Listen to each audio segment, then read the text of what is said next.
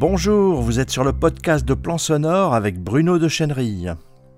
Dans cet épisode, nous allons nous poser la question le numérique est-il accessible aux musiciens non-voyants? Mettez-vous à la place d'un musicien ou d'une musicienne non-voyant. Il ou elle ne voit rien sur un écran, et le tactile est pour lui ou pour elle un véritable cauchemar. Alors les fabricants de synthé, de pianos numériques, de workstations, euh, de logiciels pensent-ils vraiment à rendre leur matériel euh, numérique accessible? Nous avons rendez-vous avec deux musiciens non-voyants qui témoignent. Le problème numéro un des non-voyants en informatique est qu'ils se heurtent quotidiennement à des applications, des sites web, des plateformes qui ne leur sont bien souvent pas accessibles.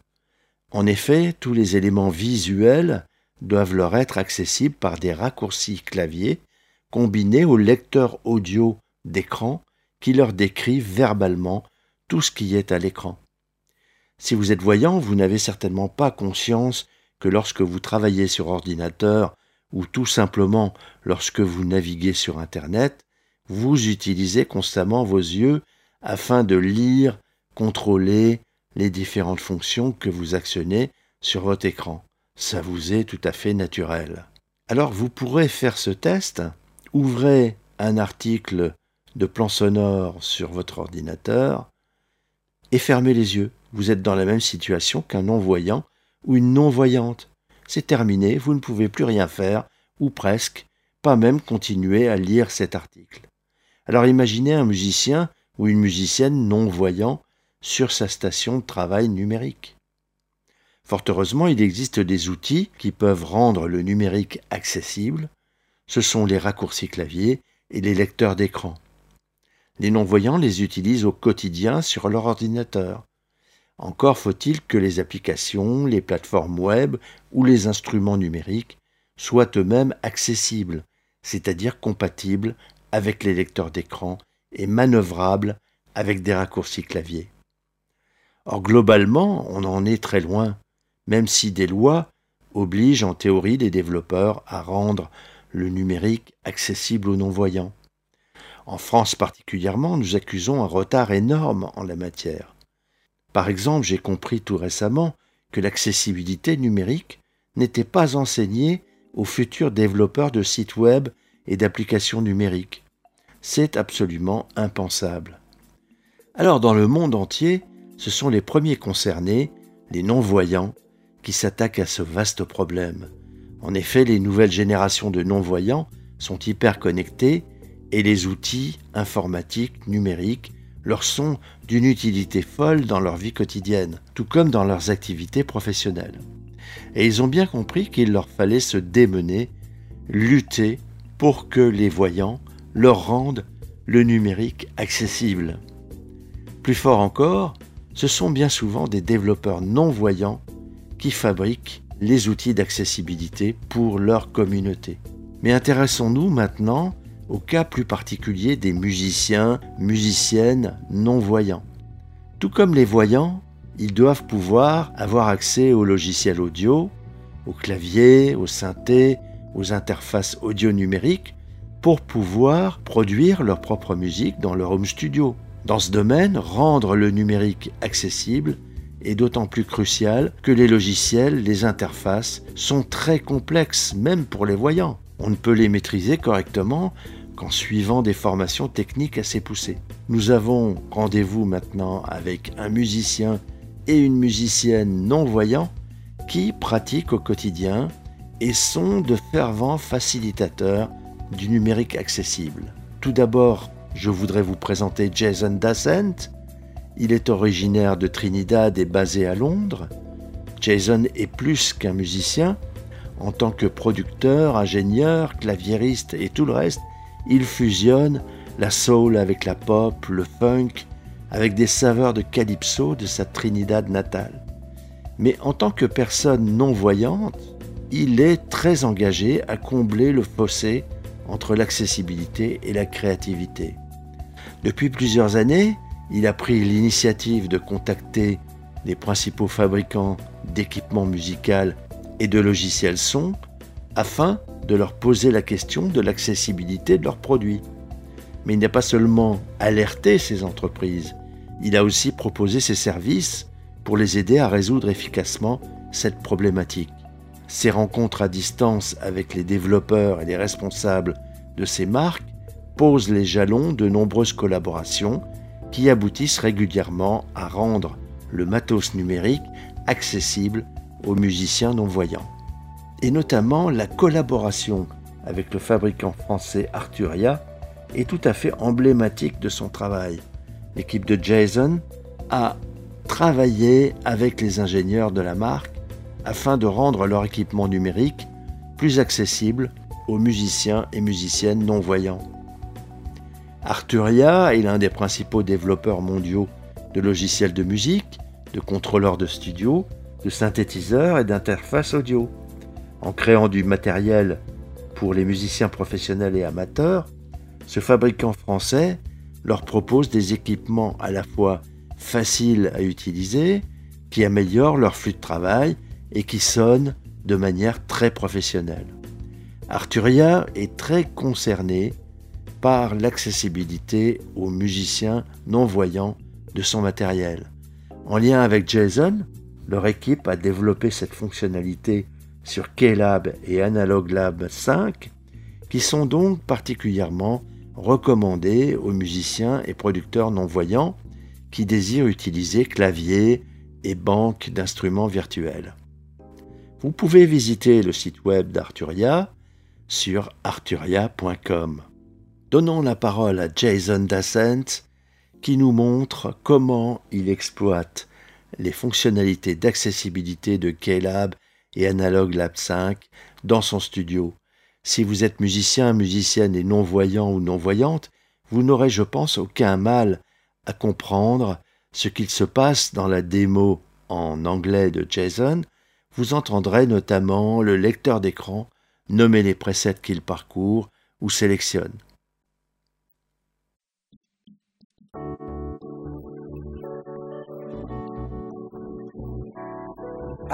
Bonjour, je m'appelle Jay. Je suis un producteur de musique de Trinidad dans les Caraïbes. J'ai tout fait, de la production d'artistes, d'enregistrement jingle publicitaire en passant par la musique de film. Je suis un défenseur de l'accessibilité. Je travaille avec différentes entreprises pour rendre leurs équipements accessibles par synthèse vocale. Elle convertit tout ce que vous, les personnes voyantes, voyez sur votre ordinateur, euh, tout le texte que vous voyez en discours audible, que nous, en tant que personnes malvoyantes, utilisons pour naviguer. Bonjour, je m'appelle Tom. Il nous dira essentiellement ce qui est à l'écran, ce qui est mis en surbrillance, ce qui nous permet de naviguer dans des éléments tels que les zones de liste déroulantes, les menus, etc. Avid m'a demandé de faire une présentation sur Pro Tools à l'ADC, conférence des développeurs audio, en 2019. Arturia avait un stand et ils ont dit, je veux vous parler, nous aimerions devenir accessibles. Ce que j'ai trouvé incroyable. C'était agréable de savoir l'initiative dont ils ont fait preuve. Euh, en gros, ils m'ont fait faire une évaluation pré-accessibilité de la façon dont je naviguerais sur le clavier. Nous avons essentiellement travaillé ensemble, adapté le logiciel Analog Lab pour qu'il fonctionne avec la parole et en termes de navigation, combien de paroles doit être prononcées Combien de temps serait le délai entre le moment où vous appuyez sur un bouton Ce qui est confortable et ce qui est cool maintenant, c'est qu'avec les manettes Keylab, nous envoyons des notifications au moteur de synthèse vocale de nos ordinateurs. Fondamentalement, lorsque j'appuie sur un bouton du Keylab, ou jusqu'à ce que je compose ou modifie une valeur à l'aide des encodeurs ou des faders, il envoie des notifications à la voix du système, ce qui me permet de savoir exactement ce qu'il y a sur le clavier. C'est vraiment cool. Lorsque le Keylab me parle, j'ai le même accès qu'une personne voyante. Je viens de cliquer sur Recherche par catégorie, je peux faire défiler jusqu'au piano électrique. Comme j'ai pu me dire que le correctif s'appelait Morning Roads, je peux revenir deux jours plus tard et charger Morning Rose. Alternativement, je fais de la conception sonore, parce que je conçois mes propres patchs. Lorsque je déplace les faders et les encodeurs, je peux savoir exactement quelles sont les valeurs, car je modifie les paramètres, donc je sais fondamentalement bien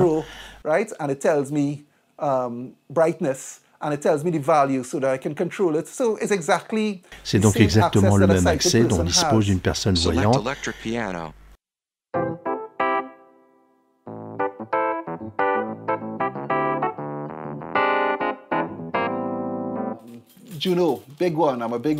Je suis un grand fan de Roland, n'est-ce pas Prenons donc le Juno 6. J'appuie sur la recherche par catégorie. Browsing Instruments ARP 2600. D'accord, et comme je l'ai dit, n'importe quel cadran va me lire les différents noms car je les mets. C'est donc sur des cordes 1 et je connais déjà ce Juno, donc je vais aller à parcourir les réglages, 12 cordes 2 and I'll go to, well, I, I kind of know this Juno already, so I'm going to go to Browsing presets, 12 strings 2. Strings 2. So, loaded 12 strings 2. And you see, it told me loaded Il m'a dit loaded strings 2, donc je vous joue ici maintenant.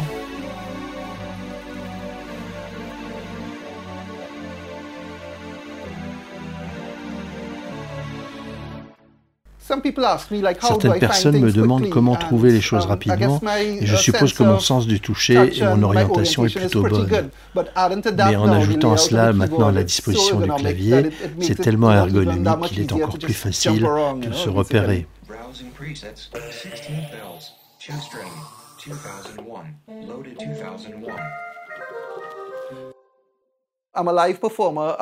Je suis aussi un artiste live et j'adore jouer des claviers et de la basse.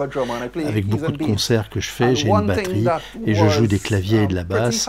Et une chose qui était assez difficile, c'était un cauchemar en fait, c'était des choses comme créer des divisions et des couches. Euh, splitter les claviers, ça me permet de configurer des divisions et des couches, des secondes. J'ai donc mes cordes et mon piano, ma basse et mes routes et mes routings. Je vais m'arrêter sur la première partie. Select part 1. Je vais appuyer sur Sustain et l'enfoncer. La prochaine chose que je veux faire maintenant, que j'ai désactivé les messages de Sustain pour ce patch de base, c'est que je vais changer l'octave. Sélectionner la première partie. Ah, je joue la basse.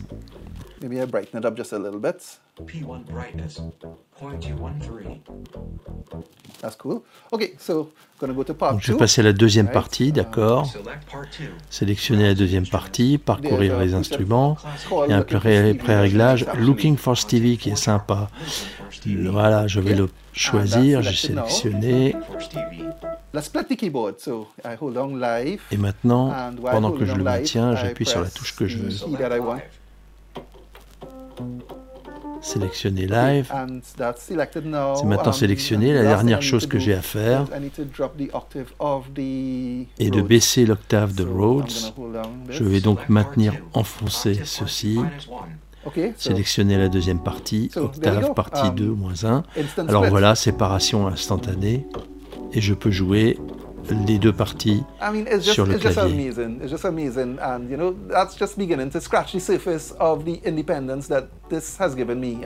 Tous mes clients, bien sûr, je vais dire que vous devez acheter un K-Lab, vous devez acheter Analog Lab. You need to buy Analog Lab, right? Euh, pour les personnes malvoyantes, c'est une fête car nous avons maintenant la possibilité de faire beaucoup que nous ne pouvions pas faire auparavant. Nous pourrions être beaucoup plus indépendants.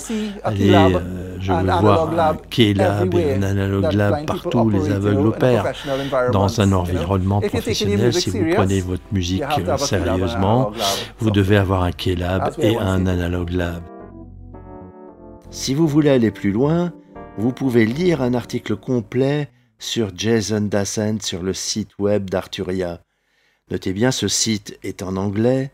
Si vous voulez y accéder en français, utilisez la fonction Translate sur le navigateur Chrome. L'article se trouve sur arturia.com slash stories slash Jason Dasent tout attaché. Je voulais vous présenter aussi Amalia Abelard. Elle vit dans l'île de la Réunion et elle est non-voyante. Elle joue de pas mal d'instruments, piano, synthé, batterie, basse, et elle enregistre ses propres musiques chez elle. Elle joue en live à La Réunion avec d'autres musiciens voyants ou non-voyants dans des styles variés, jazz, pop, musique traditionnelle réunionnaise. Amalia réalise aussi ses propres podcasts autour de son activité musicale. Elle y propose ses musiques, des présentations d'instruments acoustiques, électroniques. Elle est donc particulièrement impliquée dans le numérique accessible au quotidien dans ses activités musicales. Elle a pris en main tout récemment le Genos Yamaha, un clavier arrangeur numérique, une workstation de haute volée qui va sans nul doute devenir son instrument numérique principal. Elle nous fait part de ses premières impressions en ce qui concerne son accessibilité et l'utilisation du guide vocal fourni avec le clavier.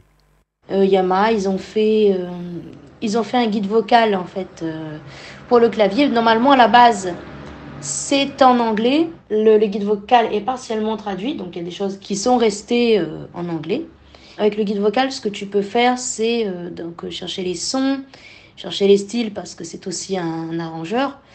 Mais on va dire que le clavier est accessible à 80% pour un non-voyant parce qu'il y a des choses que tu peux faire avec le guide vocal à 60-70%, mais il y a des choses que tu peux faire sans guide vocal. Il y a des choses que tu peux faire sans. Et ça, euh, enfin voilà, il y a pas mal de choses même que tu peux faire sans le guide vocal. Donc avec le guide vocal, tu peux activer ou non les bips euh, tu sais, comme avec VoiceOver, tu as la possibilité d'avoir des, effets sonores. Et bien avec, euh, le, euh, guide vocal du Genos, tu peux aussi avoir ça, des, des bips. Et donc du coup, et ben, c'est mieux, c'est mieux de l'activer puisque justement pour certaines choses avec lesquelles tu peux pas accéder avec le guide vocal, et ben, c'est les bips qui pourront te, te guider en fait pour les choses qui sont moins accessibles avec le guide vocal, et eh bien si tu as les bips, et eh ben tu peux t'en sortir euh, pour ces choses-là. Alors en fait, il y a deux choses qui sont pas euh, accessibles, on va dire. En réalité, mais pour moi, ce sont deux choses très. Enfin, c'est pas grave hein, parce que je peux faire autrement. C'est déjà l'enregistreur multipiste. Je dis bien l'enregistreur multipiste parce que l'enregistreur normal, tu peux lancer un enregistrement rapide, jouer avec l'arrangeur, machin. Bon, ok. Mais euh, l'enregistrement multipiste n'est pas accessible pour nous. Et le live control, tu sais, tout ce qui permet de régler les effets en direct, enfin voilà. Mais alors, euh, le live control, bon, déjà, je vais pas forcément l'utiliser, bon, bon, ça, c'est quelque chose.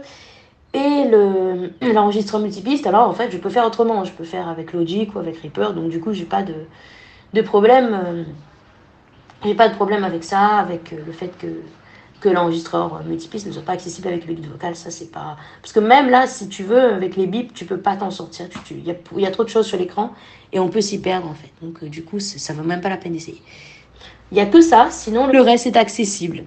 En gros, quand tu allumes, en fait, il est sur un son de, de piano. En fait.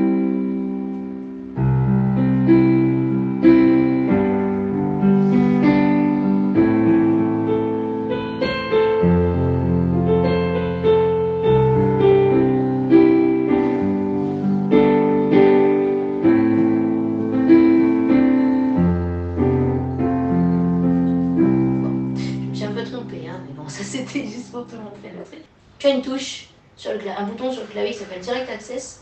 Tu appuies dessus, tu laisses ton doigt appuyer. Et en fait, eh ben, tu touches où tu veux sur l'écran, ça te dira ce qu'il y a sur l'écran. Alors, je te, fais un, je te montre un exemple. Voilà. Sélection voix droite. Une. Sélection voix droite. Son gars. Son gars. Sélection voix droite. Harmonie vocale. Bon, voilà. Standard harmony. Voilà, bon, ça on s'en fout. Alors, donc là, en fait, par exemple, je vais choisir euh, un son. Alors là, soit, je peux utiliser l'écran pour aller sur sélection voix droite 1, 2 et 3 parce que tu peux avoir trois voix, voix en simultané à la main gauche, à main droite et une voix à main gauche. Donc là, par défaut, c'est sur la voix droite, c'est sur la première voix. Donc euh, la, la voix par défaut, c'est un piano. Donc si par exemple... Sélection voix droite, une. Et alors en fait, ce que tu. Voilà, il te dit que c'est un piano de concert CFX. Et alors là, tu vois, il y, a, une partie en anglais, une partie en, en français. Parce que non seulement tu peux toucher, donc tu peux laisser à ton doigt appuyer sur le Direct Access, mais tu peux aussi toucher euh, soit l'écran ou soit appuyer sur les autres boutons, il va te dire ce que c'est. Par exemple, là j'appuie sur un truc en maintenant le touche direct access sur un bouton. OTS1, OTS2, OTS4, pad, pad, 4, sélection voix droite, 1, sélection voix droite 3. Euh, par exemple, j'appuie sur sélection voix droite 1. Sélection voix droite 1. Et par exemple, si je valide, donc si je veux valider un élément, donc déjà je lâche la touche direct access. Et ensuite, soit j'appuie, donc si j'ai trouvé ce que je veux sur l'écran, soit je valide où il faut sur l'écran. Et là, euh, voilà, je, touche une fois avec un doigt. Ou soit j'appuie sur un bouton. Et donc là, par exemple, j'ai fait sélection voix droite 1. Et en fait, si j'appuie sur ce bouton-là sans appuyer sur la touche direct access, et eh ben en fait, j'aurai, pour montrer que l'action a été validée, en fait, je vais l'entendre sur l'enceinte de droite uniquement. Percussion. Alors, je vais changer de son. Je, vais faire être plus concret. Alors, je vais aller sur une guitare acoustique, par exemple. Donc là, si tu veux, euh, sur l'écran, bon, tu peux accéder aux familles de sons, familles de styles sur l'écran et tout ça. Bon, allez, moi, je vais choisir, par exemple, je suis dans les familles de sons. Et je vais choisir une guitare acoustique. Acoustique guitare. Tu vois, là, par exemple, je suis sur acoustique guitare. Donc là, j'entends dans les deux enceintes, parce que j'ai appuyé sur la touche, le bouton Direct Access. Et en même temps, j'ai touché sur l'écran. Et en fait, si je veux valider acoustique guitare, je touche l'écran et je lâche la touche Direct Access. Et donc, je vais entendre euh, la voix du guide dans l'enceinte de droite. Et en fait, là, ça voudra dire que j'ai euh, validé l'action. Acoustique guitare. Voilà. Et là, en fait, il me met sur un son de guitare acoustique.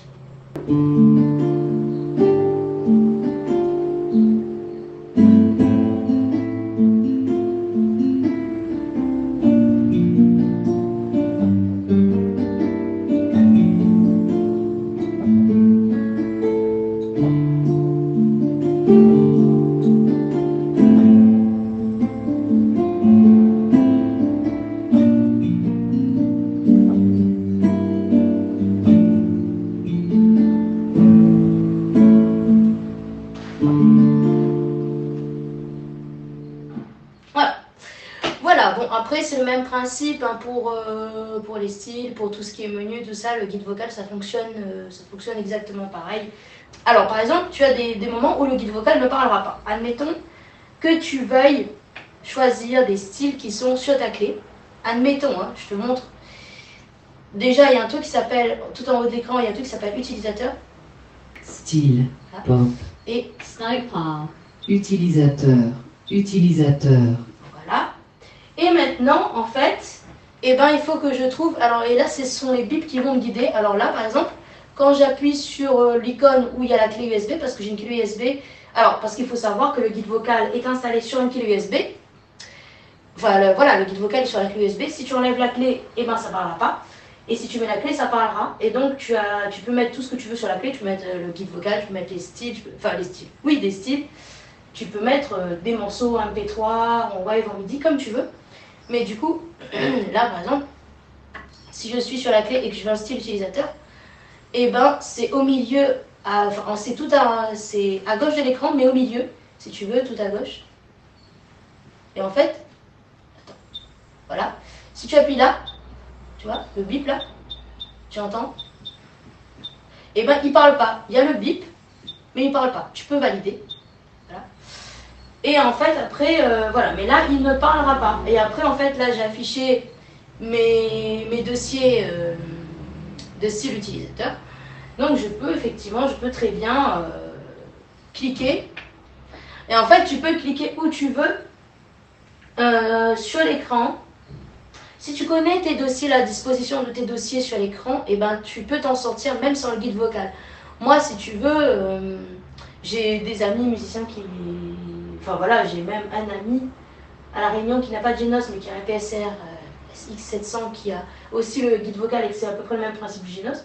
Il m'a montré certaines astuces. Enfin bref, j'ai voilà, donc j'ai eu de l'aide et maintenant depuis, euh, du coup, je sais même utiliser faire, faire des trucs sans, sans guide vocal aussi. Donc tu vois, par exemple là, comme je te dis, les dossiers sur la clé, tu entendras les bips, mais ça ne parlera pas. Mais Juste ça, ça peut t'aider. Si tu connais l'emplacement de tes dossiers sur une clé ou, un truc comme ça, eh ben tu, tu peux t'en sortir. Vous pouvez retrouver Amalia sur son podcast La Famille, La Famille, comme les notes de musique, sur les principales plateformes de podcast, Apple Podcast, Google Podcast, Spotify, Deezer, etc. Intéressons-nous maintenant très rapidement à l'accessibilité des pianos numériques Yamaha, qui sont un standard tant pour les musiciens professionnels qu'amateurs, mais aussi pour toutes les écoles et les profs de musique. En soi, un piano numérique n'est pas un instrument numérique très complexe. On imagine bien qu'il suffit de pouvoir changer les sons de piano proposés pour pouvoir utiliser ce piano et jouer. Euh, sur les plus coûteux des pianos Yamaha, les Clavinova haut de gamme, un guide audio est fourni qui permet aux non-voyants d'avoir plus de repères dans leur réglage et leur navigation dans les bibliothèques de sons. Mais on remarque en général, sur tous les pianos numériques Yamaha, que toutes les fonctions sont accessibles par des boutons physiques et que bien souvent même ils n'ont pas d'écran visuel ou tactile, ce qui les rend beaucoup plus accessibles que pas mal d'autres appareils des marques concurrentes. Alors si vous voulez aller plus loin, intéressez-vous aux formations audio pour les non-voyants qui doivent leur être elles aussi accessibles. Or, il n'en existe quasiment pas, que ce soit en ligne ou en présentiel. Le problème est donc comment un musicien non-voyant ou un futur podcasteur non-voyant peut-il se former à l'audio et la production musicale? Pour répondre à cela, dès 2020, euh, moi-même et nous, Audio Formation, avons décidé de prendre cette question du numérique accessible à bras le corps. Nous proposons aux non-voyants des versions 100% accessibles de nos formations en ligne. Les déficients visuels peuvent les suivre à domicile, ce qui est très important aussi pour eux. Elles sont en français et donc accessibles dans toute la francophonie. Vous trouverez deux liens euh, dans la description cet épisode pour accéder aux pages de présentation. Bien évidemment, ces deux pages de présentation sont elles aussi accessibles à 100% aux déficients visuels. Ce sont réalisés vos podcasts audio de A à Z et maîtriser votre production musicale en home studio. Vous êtes sur le podcast audio de Plan Sonore. Il est disponible sur iTunes, Stitcher, SoundCloud, Spotify, bref, sur la plupart de vos applications de podcast, Podcast Addict, Apple Podcast et Google Podcast. Et bien sûr sur notre site plansonore.fr. Si cette diffusion vous a plu, likez, partagez-la avec vos amis sur les réseaux sociaux, abonnez-vous. Si vous voulez être tenu informé de toutes les parutions, inscrivez-vous sur le blog. Et à bientôt sur plansonore.fr.